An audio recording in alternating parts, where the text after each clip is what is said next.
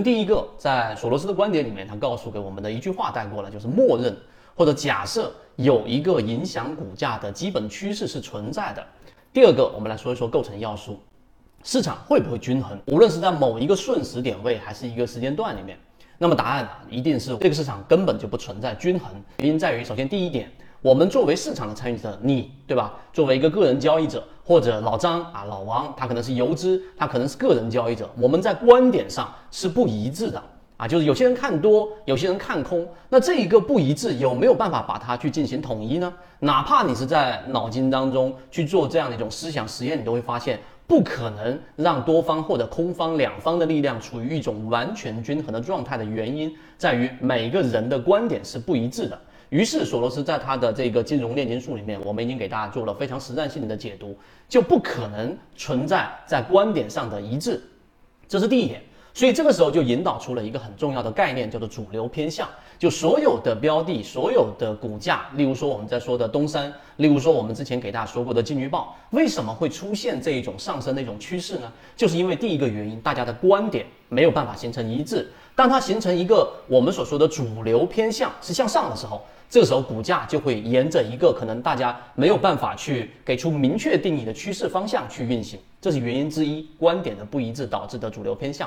第二个呢，我们还可以再往里面更深挖一层，实际上呢，就是我们所说的大家的资金的这个实力是不一样的，个人交易者手里面所携带的资金和我们所说这一个机构和游资是完全不一样，所以在资金的体量不一样的时候所造成的个股的这一种冲击也是不一样的。这第二点。第三点可能会让我们的这个想法会进入到一种更实战的一种点位是什么？就是每个人对于自己情绪的掌控能力是不一样的。这个一说一个例子，大家就很清楚了。举个例子，你看好一个标的，对吧？然后呢，它的价格你认为在十块钱左右，你就会去进行一个重仓买入啊，你买进去十万、二十万股、三十万股等等。那么这种情况之下，你一旦买入了之后，你就毫无疑问，你作为市场的参与者，你一定就是那个多方力量。那你肯定是希望它上涨的，对吧？那这种情况之下，如果股价如你所预期的出现了上涨，涨了百分之十啊，变成了十一块钱，那么这种情况之下呢，你原来对于这一个标的的预期得到了市场的验证。那如果你手头上还拥有着大量的资金，例如说你仅仅是投入了这个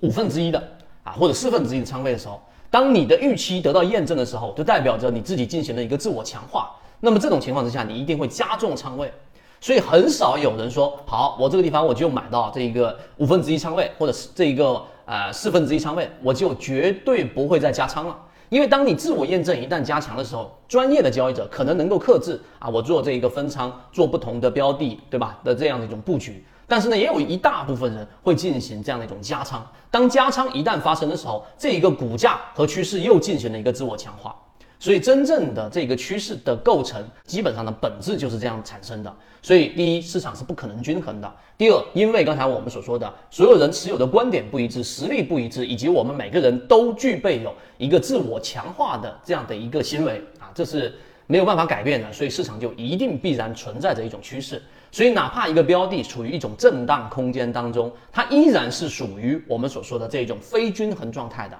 所以，无论你是想做我们说的打板啊，去做那种超强势的突破，还是你在做圈子一直在推崇大部分散户交易者适合的这种低息交易模型，你都应该找到刚才我说的正向或者负向的自我强化的远离均衡的那个位置，这样你才有办法让你的资金利用率大大的提升。这个就是对于趋势最真最根本的理解。